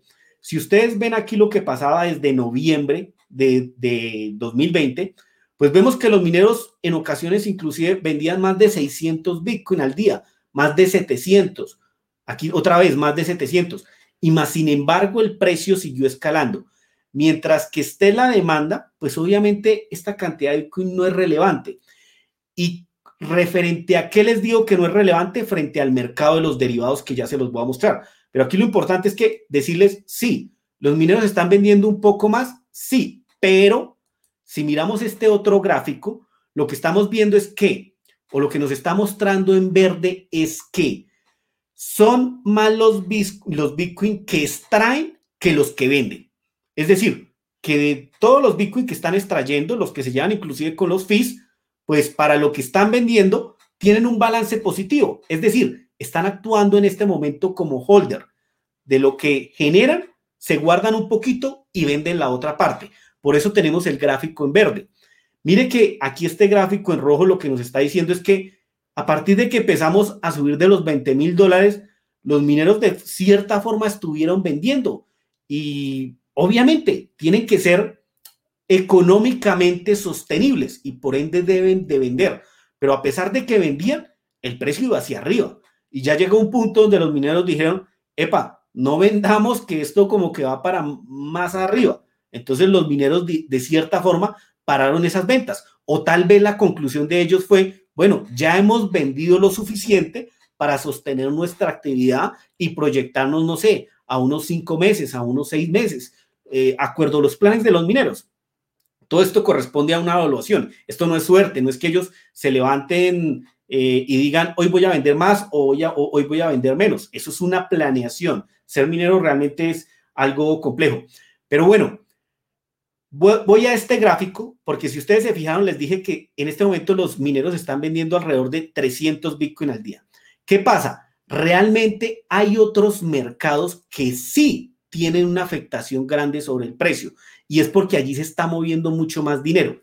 Miren este, eh, y me estoy refiriendo al, mercado de derivados. Hablamos de futuros y vamos a hablar de opciones. Este es el interés abierto en el mercado de futuros. El interés abierto, pues simplemente es la suma de las posiciones que hay en ese mercado de futuros. Y por lo general, pues esas posiciones duran 30 días, porque el contrato más importante se, se, se liquida el último viernes de cada mes. ¿Listo? Entonces decimos que una, una aproximación. En 30 días se juntan allí más de 27 mil millones de dólares. Si nosotros dividimos esos 27 mil millones de dólares por el precio en que estaba acá, 64 mil dólares. Pero, pero aparte de eso también, en 30 días, quiere decir que al día, en este punto, al día, en el mercado de futuros, se estaban moviendo aproximadamente unos 15 mil Bitcoin. Hagamos la matemática y se darán cuenta que aquí se estaban moviendo al día 15 mil Bitcoin. Hombre, los mineros están moviendo 300 y el mercado de futuros está moviendo 15 mil Bitcoin en este punto. Ahora, el interés ha bajado a raíz del retroceso y esto es bueno, el mercado se ha desapalancado, eso es muy bueno y eso se presta para un reinicio saludable. y vemos que la cantidad de dinero que se está, se está moviendo allí es de 11 mil millones de dólares. Volvemos a dividirlo en 30 días por un precio de los 38 mil dólares. Nos dice que allí al día se están moviendo aproximadamente 9 mil Bitcoin. Todavía es una cifra bastante alta. Entonces, este sí es un mercado que tiene gran afectación sobre el precio. Y lo que pase allí, pues nos debe llamar nuestra atención. Y no es solo con el de futuros, porque Gracias a Dios, la mayoría del volumen del de futuros ocurre en la CME y la CME es un mercado regulado. ¿Listo? Eso es importante. ¿Qué está pasando en el mercado de opciones? En el mercado de opciones, el intercambio más grande allí es Derivit, no es un eh, intercambio que tenga mayor regulación y se presta para cosas. No, no voy a, a puntualizar en especulaciones, pero se presta para cosas. ¿Pero qué tenemos? que en el máximo del precio, allí se estaban moviendo más de 13 mil millones de dólares en 30 días. Si volvemos a hacer la división en los 30 días y volvemos a hacerla también eh, por el precio de los 64 mil, nos dice que en el máximo allí se estaban moviendo alrededor de 7 mil Bitcoin al día. Aquí, donde nos encontramos ahora, a un interés abierto de los 6 mil millones de dólares, volvemos a hacer la misma operación, nos está diciendo que al día se están moviendo alrededor de 5 mil Bitcoin acá. Entonces, estos son mercados que realmente tienen afectación sobre el precio. El tema de los mineros, claro, es relevante. Son holder, tienen una gran cantidad de Bitcoin, sí, pero realmente esta es gente pro Bitcoin que necesita que Bitcoin siga escalando, que si quieren ser rentables, tienen que ser amigables con el ecosistema. Esta gente de acá es más especulativa, tanto estos como estos, mm. pero pues debemos colocarle algo de atención. Sí, y da, un poco de mm, miedo, no sé si es la palabra, pero o de incluso rabia en cierto momento, porque claro, estos vehículos eh, financieros eh, son los que sí que tienen que prever o que tener en cuenta cosas como lo de Elon Musk, ¿no? O sea, entender, tienen que jugar con la psicología del mercado y gente que está, que utiliza futuros, pues eso le puede ser algo importante, ¿no? El, pensar cómo va a ser la narrativa a un día vista, a 30 días vistas, a 60 días vista y, y quizá esto sí que se afecta por este tipo de críticas blandas o al, viento que se lanzan sin, mucho pensamiento, ¿no? Pero que sí lo hace una persona influyente y que tiene un, efecto muy grande. Y entonces, pues, eh, pues sí, esto puede tener un efecto grande en el precio. Y además, esto entra dentro de la parte de Bitcoin papel, como le llamo yo, que no es no estás moviendo en muchos casos Bitcoin, Bitcoin, no estás moviendo huchos, sino que lo que estás es moviendo el precio, eso sí, entonces, yo creo que los holders sí que tienen un papel muy importante, pero en rallies y en, los momentos finales, como veíamos antes, porque eh, la gente, esto no es como el oro, que casi todo lo que se mueve es oro papel, porque realmente mover oro físico es un dolor de cabeza. Eh, en el caso de Bitcoin, no, es digital, se puede enviar con mucha facilidad a cualquier parte del mundo y entonces se sigue eh, moviendo ese Bitcoin nativo, ¿no?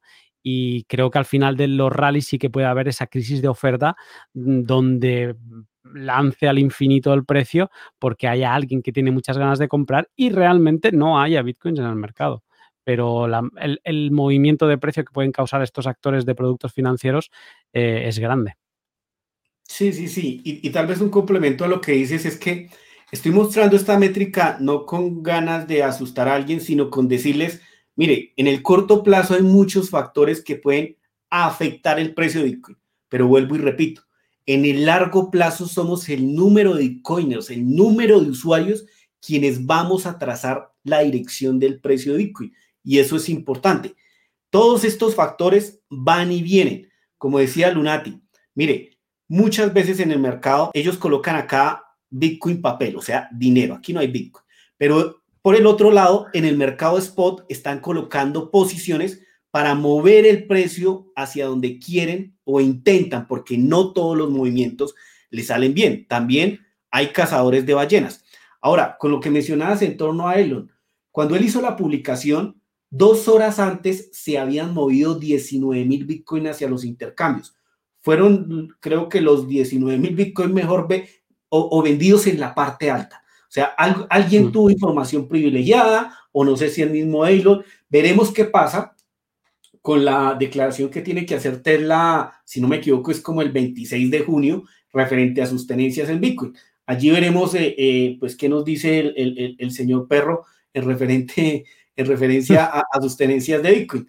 Pero bueno, eh, son cosas, son, son múltiples factores lo, lo que pasa dentro del ecosistema y, bueno, tenemos que entenderlas, tenemos que, yo digo que este es el precio que tenemos que pagar por haber llegado temprano a, a, Bitcoin. Y, bueno, pues quien esté listo para subir esto, pues, pues participa quien no se sienta cómodo participando porque el, precio de Bitcoin fluctúa en el corto plazo, pero en, hace 10 años, pues es, la, es el mejor activo, no hay nada que haya crecido de la misma forma en valor que Bitcoin, pues bueno, si para ti es muy complejo ver el largo plazo, pues la solución es que no participes, e, e, es, es, muy claro. Bueno, ya llegando como, como a la final de esto un poco, esto era simplemente cosas importantes que hay que tener en cuenta. Vamos un poco a los indicadores. Y quienes siguen el canal, hay un indicador que a mí me gusta mucho que es el ASOPA. Y simplemente, o de una forma fácil de explicarlo, es que cuando esa línea naranja está arriba de esa línea blanca, nos dice que, digamos, estamos en una tendencia alcista, pero adicional a eso, la gente que está vendiendo Bitcoin, pues lo está haciendo en ganancias.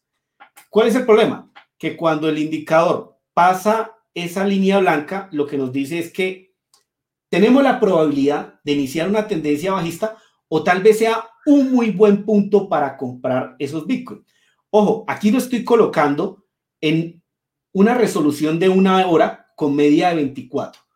Aquí hay mucho ruido, ¿sí? Pero quiero mostrarles esto porque nos dice lo que está pasando actualmente. No es una métrica que me muestra lo de hace un día. No, esto me lo está mostrando a tiempo ya. ¿Listo? Entonces, lo que nos está diciendo es que sí, empezamos a retroceder, este indicador se fue abajo y lo que nos ha dicho es que la gente está vendiendo en pérdidas. ¿Qué ha pasado una vez tocamos el punto bajo?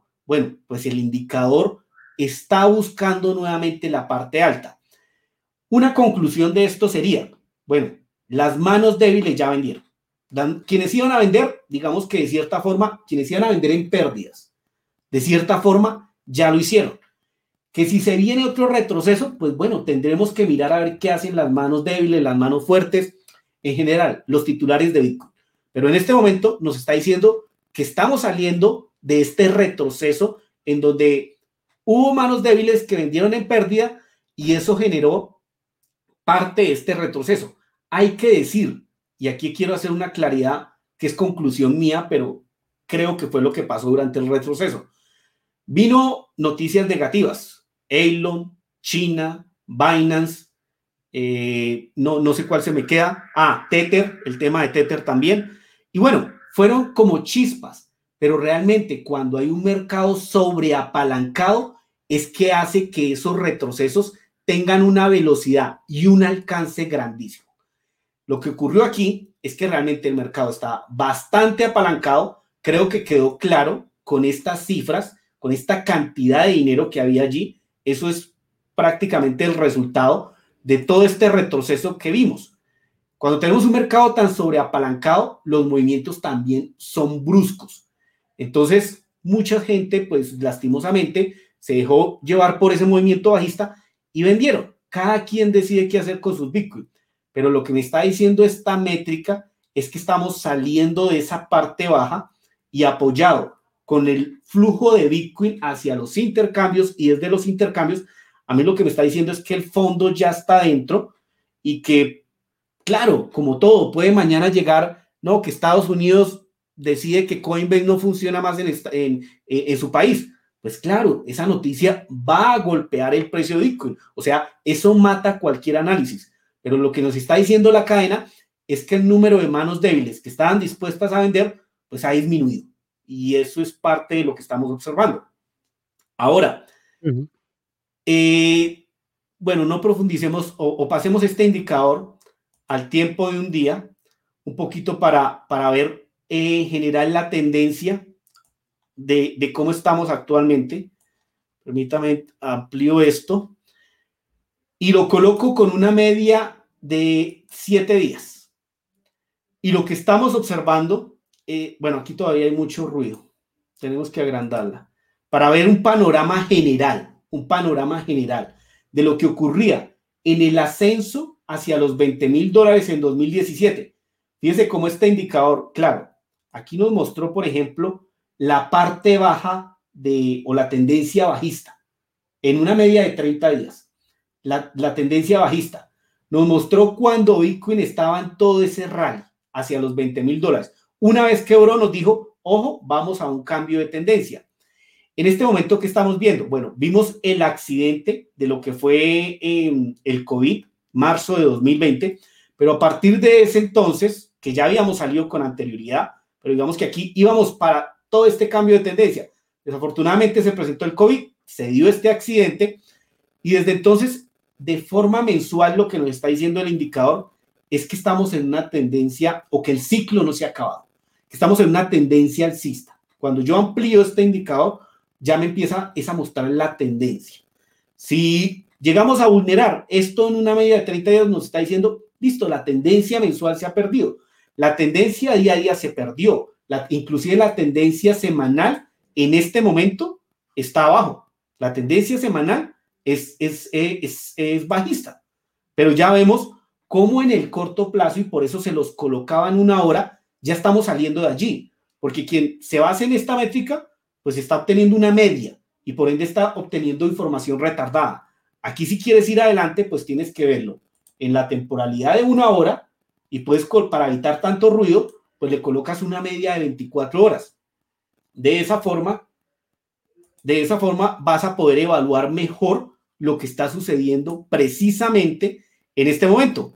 Que si lo alargamos, ya, ya debemos tener, bueno, no, todavía no hemos cruzado la, la línea blanca Veremos qué pasa en las próximas horas, pero pues al parecer estamos saliendo de ese punto bajo, o eso es lo que nos está diciendo el indicador. ¿Listo? Entonces, eh, esa creo que es como mi perspectiva general en torno a este indicador. Y ya creo que me gustaría hablar del tema de los ciclos para no extenderme tanto. No sé si antes hay alguna pregunta, Lunati. Eh, a ver, no, yo solo quería decir que de, de todo lo que has explicado, que además creo que ya estamos en una buena hora para ir enfocando el final, porque ha sido bastante intenso esta, esta explicación de, cómo ha reaccionado la cadena. O sea, eh, es como siempre, ¿no? O sea, hay, indicadores más optimistas eh, y otros, por ejemplo, optimista sería las direcciones que se han quedado con cero Bitcoin. Realmente es que ni se ha notado, o sea, me da la sensación que los holders siguen estando ahí. Pero, por ejemplo, mm, indicadores para estar con una lucecita de alerta podría ser el, que estamos viendo ahora mismo, donde ahora cuando tenías las temporalidades más, eh, más, bueno, no sé si son altas o bajas, pero que se veía los dos ciclos, el de 2017 y el de ahora, eh, me ha parecido ver que muy pocas veces se vulneró la línea en, en el rally de 2017. Entonces, mm, aquí lo estábamos viendo en la temporalidad de una semana donde se está vulnerando. Eh, entonces, bueno, es, hay indicadores que te pueden hacer estar alerta. Aquí de momento, en esta, en la que no es la semana, esta es la mensual, no se ha ah, vulnerado. y, efectivamente, en 2017 se vulneró un poco al principio, pero en, en la semanal sí que ha vulnerado, mientras que 2017 se tocó a finales, ¿no? En, ahí se, vulnera. Y esos eran puntos de compra, o sea, era cuando el precio tenía su corrección del, del 40%. Las correcciones más grandes en ese rally fueron del 40%. Esos eran los mejores puntos de compra. En esta ocasión hemos tenido como una avería, una variación grande en torno al rally de 2017. Vuelvo y repito, yo soy franco, yo no me esperaba una corrección del 30%, del 50%, de más del 50% tal vez validaba una corrección entre hasta el máximo el 40%, pero una del 50%, bueno, el, el mercado sobreapalancado nos cobró y, vemos que en Bitcoin cualquier cosa puede pasar y debemos estar preparados para ello. Bueno. Perfecto. Ahora me gustaría entonces cerrar con el tema de, de los ciclos y es en relación a los halving. Muchos saben que eh, la afectación en la política monetaria que hacen los halving al reducir la recompensa por cada bloque, hace que los Bitcoin que se emitan en el siguiente ciclo vayan a la mitad. Y eso ocasiona que el desempeño de los meses siguientes al que ocurre el halving, pues tienen una conducta parecida o similar. Y eso nos lleva simplemente a decir, basado en bastantes métricas, que aún no ha pasado el máximo de este ciclo, refiriéndonos a lo que ha ocurrido con los otros, con los otros ciclos. Me gustaría antes mostrar este, este gráfico donde estamos observando cuándo han ocurrido los halving. Ocurrió en noviembre de 2012, ocurrió en julio de 2016 y ocurrió en mayo de 2020. ¿Qué ha ocurrido? Después del halving de 2012, Bitcoin se tardó 280, perdón, no después del halving, después de que el precio superó el máximo anterior, o sea, aquí el máximo en 2011 había sido de 32 dólares. Una vez el precio vino y corrigió en 2011, pasó 2012, se estaba recuperando y volvió a superar los 32 dólares que había adquirido como máximo, se gastó 281 días en llegar a su máximo, que fueron aquí los 1.200 dólares aproximadamente, y que tuvimos dos puntos o dos ciclos importantes, dos máximos, uno en los 220 dólares y que después hubo una corrección del 70% y después sí fue a buscar. Mi hipótesis es que estemos viviendo algo muy similar a esto. Esta es mi hipótesis. Esto es lo que me arroja eh, mi experiencia en Bitcoin y el análisis de la cadena o, lo que supongo que va a ocurrir dentro del mercado en relación al dinero que hay en stablecoin en los intercambios, en relación a los holders, en relación a todo lo que está ocurriendo. ¿Listo? Una vez el precio de Bitcoin llegó a esos 1.200 dólares. Bueno, tuvo todo este ciclo de corrección, acumulación, y una vez volvió a superar esos 1.200 dólares, el precio tardó en 297 días en llegar a los 20.000 dólares. ¿Listo? Aquí gastó 297, aquí gastó 281. ¿Listo? Una diferencia de algunos 15 días. Actualmente vamos 175 días después de que superamos el máximo de los 20 mil dólares. Aquí esta línea se me cayó, me quedó mal, pero es realmente aquí en los 20 mil dólares. Una vez superamos los 20 mil, hemos pasado 175 días desde entonces y esta es una de las estadísticas, porque esto no es una métrica, esto es una estadística que me lleva a decir, a mí, en lo personal, aún el ciclo no ha terminado. Y eso también pasa por el tema de la escasez de la cantidad de Bitcoin que hay en circulación. Y de ahí podemos tocar otros datos, como por ejemplo, entonces midamos cuántos días han pasado desde que Bitcoin o desde que ha ocurrido los halving. En el primer halving, en el de 2012, pasaron 367 días para llegar al máximo histórico. En el de... Sí, dime. No, no, un año, un año clavado casi. Ah, ok, listo, sí, perfecto. En 2016 vimos que después del halving de julio de 2016 pasaron 525 días para llegar a ese máximo. De momento, hemos transcurrido 379 días. El máximo actual fue el 14 de abril en los 64 mil dólares. Mi presunción es que el ciclo no se ha acabado. Cada vez el máximo va a tardar más días en llegar. Y esta es una presunción por el tema oferta-demanda. Y ahí es cuando vamos tal vez a este tipo de gráficos, donde lo que nos dice es que aproximadamente los primeros 19 meses después de que ocurre el halving son relativamente alcistas para el precio de Bitcoin. Pero una vez nos adentramos en el mes 20 y del mes 20 al mes 30, lo que tenemos es que vienen los meses correctivos. Y yendo puntualmente a lo que ha ocurrido en los anteriores halving, lo que tenemos es que después del halving de 2012, del de noviembre de 2012, el máximo de precios llegó en el mes 13, que fue en diciembre de 2013. Allá cuando vimos los mil 300, 1.200 dólares.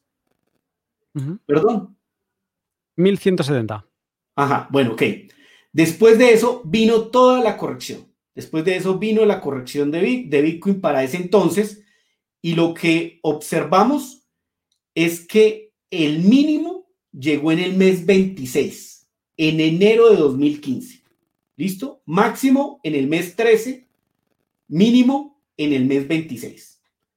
¿Qué estamos viendo con el halving que ocurrió en 2016? ¿Cómo se comportó el precio después de ese halving? Bueno, el máximo de precio llegó en el mes 17. Ya no fue en el 13, sino en el mes 17. Y llegó en diciembre de 2017, que creo que muchos los vivimos, casi en los 20 mil dólares. Después de ello, vino la temporada bajista, una corrección, una consolidación, y el mínimo del precio llegó en diciembre de 2018, alrededor de los 3.200 dólares.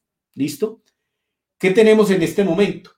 Han transcurrido 12 meses desde que pasó el halving de mayo de 2020. Ya hemos tenido, digámoslo así, que con este vendría siendo el cuarto mes correctivo. Hemos tenido dos, cuatro, seis, ocho meses bastante positivos. Pero para mí, esta historia, este ciclo, no ha terminado basado en lo que ha ocurrido anteriormente, en la ley de oferta y demanda, en la ley de Melcafé, en lo que me está mostrando la información de la cadena. Esta es mi presunción, puede que alguien concluya algo diferente y esté más acertado que yo, que tenga una mejor capacidad de análisis, pero pues desde mi perspectiva, el final de este ciclo, o más bien el máximo histórico que nos va a traer este ciclo, aún no ha llegado. Esa es solo una percepción que comparto. Yo los invito a que sigan mucha gente que analiza la cadena está Willy Wu, está David Powell, está Nick Carter, mucha gente que realmente yo le he aprendido y que seguramente ustedes les puedan aprender. Son datos. Al principio Lunatic creo que alcanzó a tocar el tema de que lo más importante dentro de Bitcoin no es el precio, pero vaya que nos importa. Y tal vez esta información te ayude a tomar mejores decisiones en torno a lo que haces con tus tenencias de Bitcoin. E, el precio es algo que a mí no me gusta dedicarle mucho tiempo porque creo que es lo que es la métrica que absorbe todo y que mucha gente se olvida de todo lo que hay detrás de Bitcoin, o sea, de lo importante, eh, porque solo ve el precio. El precio es importante, efectivamente. Hay, o sea, luego esto a veces me critica me dice, hombre, ¿cómo puedes decir que el precio no es importante? El precio es importante, el precio es una métrica además muy importante. Lo único que yo, por ejemplo, pues potencio todo lo que hay más allá del precio. Pero en esta charla de hoy eh, creo que hemos podido hablar del precio con, estas métricas que no se ven en ningún otro activo y que además eh, me surge una pregunta interesante desde aquí. Eh, como decía antes, hablé hace no muchos días con, con, Carlos Maslatón y él es analista técnico, ¿no? Ah, yo te podría poner a ti, Juan, como analista de cadena, ¿no? casi que podría haber tres, tipos y luego habría los analistas fundamentales. Eh, pero Carlos me decía que él eh, creo que pronosticó para, creo que fue para 2023, marzo de 2023, si no me hablo de memoria, un Bitcoin a 375 mil dólares, ¿no? Y la primera pregunta que, que me vino es que me sorprendió que él no se hubiera agarrado a los halvings, porque básicamente pronosticó un all-time high un año antes del halving, que normalmente el año antes del halving es eh, un año bajista. Decir normalmente también es una palabra rara porque llevamos dos ciclos, o sea, solo tenemos dos ejemplos a los que agarrarnos. Pero me sorprendió, se lo pregunté y él me vino a decir que los halvings no influyen, que si influyesen en el precio, que a día de hoy ya sabemos cuándo va a haber un halving y por lo tanto el precio ya podría estar incluido, ¿no? Entonces, eh, eso me, sorprendió y ahora he visto una pregunta de Kryptonita Argi que venía a preguntar exactamente eso. Em, eh, Juan, eh, ¿qué te parece a ti este comentario de, de Maslatón sobre la influencia, la no influencia de, los halvings en el precio? Bueno, mira, estaba buscándome un gráfico aquí de, de chart BTC que no lo veo, pero bueno, voy a dejar este otro que también me gusta mientras voy hablando. Eh, para mí, los halving están perdiendo relevancia. ¿Por qué pierde relevancia? Porque es que los primeros cuatro años, es decir, antes del primer halving, se creó la mitad de los Bitcoin, 10 millones 500 mil Bitcoin. Después de ello se creó un 25% y después de ello vamos a la mitad y después de ello a la mitad y después de ello a la mitad. ¿Qué quiere decir? Que efectivamente los halving van a perder injerencia sobre el precio de Bitcoin. Es decir, van a perder la afectación que están ocasionando esos ciclos de los cuales estamos hablando ahora. Pero para mí todavía el halving de 2020 y el halving de 2024 van a tener afectación al precio. Para mí todavía este gráfico me ayuda en algo. Mire que los años del halving han sido el 2012, aquí nos lo está mostrando, el 2016 y el 2020. ¿Qué pasa el año siguiente al que se ha ocurrido el halving. 2013 fue cuando el precio de Bitcoin eh, aumentó más, en, mayor medida, un 5.429%. ¿Qué pasó después del halving de 2016 al siguiente año, 2017? El precio fue de mil a 20 mil dólares, creció más de un mil por ciento. ¿Qué es lo que se espera que pase después de halving de 2020? Que este año 2021 sea el más positivo para Bitcoin. Ahora, ¿qué es lo que suele ocurrir? Que después de ese año positivo para Bitcoin, viene un año correctivo, como fue el de 2018 y el de 2014. Esto, para mí todavía, presumo que 2023, eh, perdón, que 2022 va a ser correctivo. Lo que pasa es que se va a demorar en arrancar un poco más, porque esto va con el tema de los meses que yo ahorita le mostraba. No es que ese año exactamente es el que empieza a descender, toca es mirar los meses, toca es mirar los meses y de acuerdo a ello uno va organizando. Tal vez, presumimos, sea de febrero a de febrero marzo de 2023 a de 2022 a tal vez, no sé, febrero de 2023. Entonces, esos halving están perdiendo influencia por la misma capacidad de que tienen ahora de traer menos Bitcoin al mercado que es lo que precisamente causa. El halving causa escasez y con la misma base de usuarios que hay después del halving, impulsan el precio al alza. Ya después es que llegan nuevos usuarios, cuando ven que se han quebrado eh, o, o se está muy cerca de quebrar el máximo del ciclo anterior y vuelve a ocurrir lo que ocurría durante el, por ejemplo, 2017. Esto lo estamos experimentando como si fuese 2017. Ya vamos por los 64 mil dólares, hemos tenido un retroceso. Para mí, vuelvo y repito, el ciclo no se ha acabado, pero yo soy partidario de que aún los halving tienen efecto sobre el precio de Bitcoin. No espero que el precio de Bitcoin llegue a ese máximo en 2023. Para mí, más bien, ese va a ser un año de consolidación, donde otra vez nos estamos recuperando y otra vez preparando para un siguiente máximo. Pero eso se va a acabar. O sea, no es que vamos a ver ciclos de cuatro años de aquí a siempre. No, no, no, no, no. La afectación del halving tiende a reducirse y por ende tiende a perder efecto. Por ello, tal vez después del 2024 sí veamos que los ciclos se comporten de una forma muy diferente. Mm. Te escuchaba con esto de que los halvings van a tener menos uh, afección en el precio en un futuro y me acordaba cuando, cuando estudié arquitectura que estudiaba urbanismo de primero y pensaba, hostia, mm, qué difícil es esto es imposible. Y luego estás en segundo y dices, hostia, con lo fácil que era, y mira que me costaba y, es facilísimo, ¿no? Esto lo veremos, lo de los halvings y el precio, lo veremos en un futuro y pensaremos, hostia, con lo fácil que era prever el precio de Bitcoin y aún así nos rompíamos la cabeza y, ahora no, ¿no? Ahora ya estaremos en una fase, pues, eh, más caótica o, distinta a la que hemos visto ahora, que es toda esta fase de bootstrap de, Bitcoin. Me quedo con otro dato que has dicho muy al principio y es que en el 2035 Ahora estamos cerca del 90% de bitcoins emitidos. En el 2035 habremos emitido el 99. Eso me ha alucinado porque quedarán 105 años donde solo se emitirá el último 1%, una, una barbaridad. básicamente los mineros empezarán a vivir de, de mm, comisiones. Y luego también, yendo hacia atrás, es normal que el halving cada vez afecte menos porque ahora mismo estamos emitiendo 900 bitcoins al día antes del halving eran el doble, o sea, con 12,5 bitcoins por bloque eran 1800.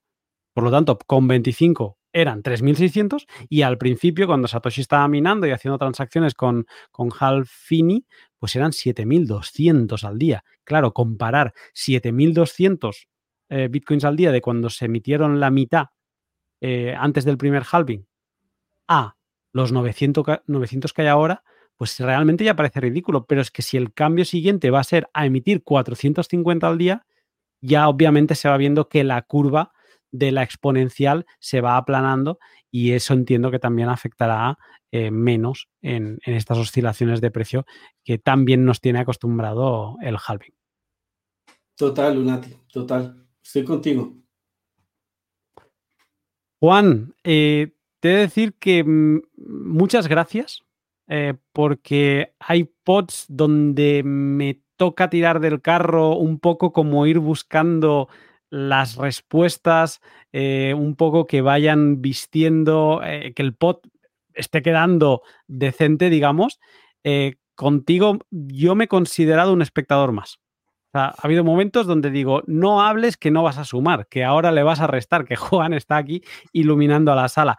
muchas gracias por, por, pasarte por aquí y por tomarte esta hora y media que llevamos ya para explicarnos qué ven tus ojos y un poco Mm, cómo ha reaccionado la cadena a este sopetón que se pegó la semana pasada el precio de Bitcoin. No, las gracias son para ti, Lunati, por el trabajo que haces, toda, la educación que impartes desde, desde tu podcast y obviamente por la invitación.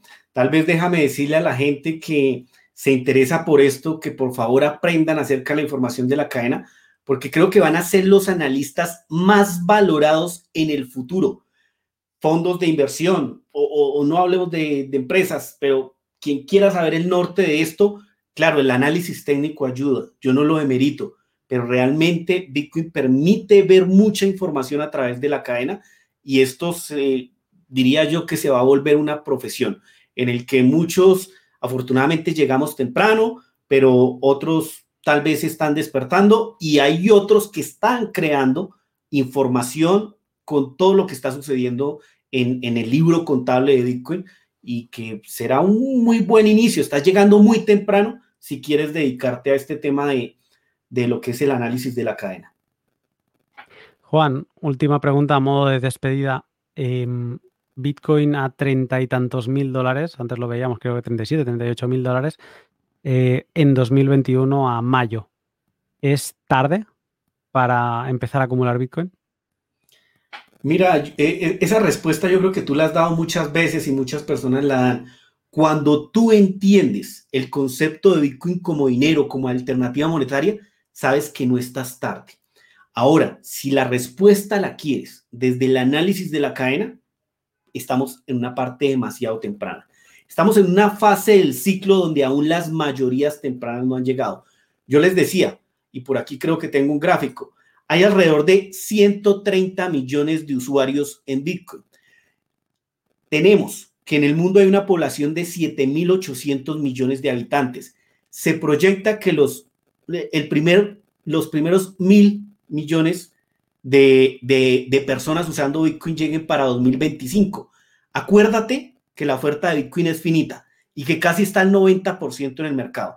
Entonces, adivina qué va a pasar con el precio de Bitcoin cuando llegue toda esta gente. O adivina tal vez cuando lleguemos a, alcanzar una mayoría dentro de la población utilizando Bitcoin.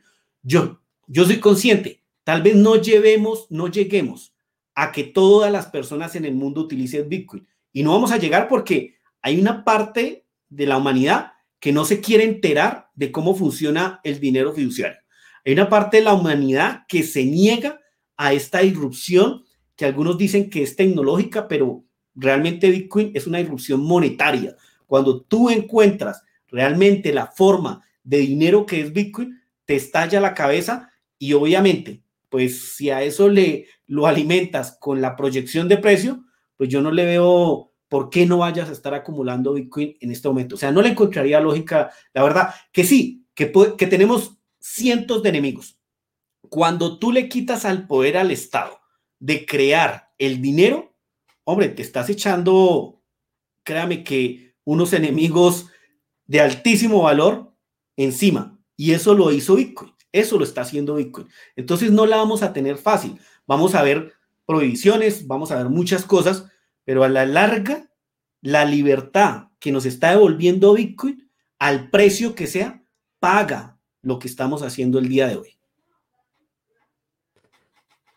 Juan, muchísimas gracias y como siempre estamos en contacto. Un abrazo. Dale, Lunati, que estés bien y un saludo a tu audiencia.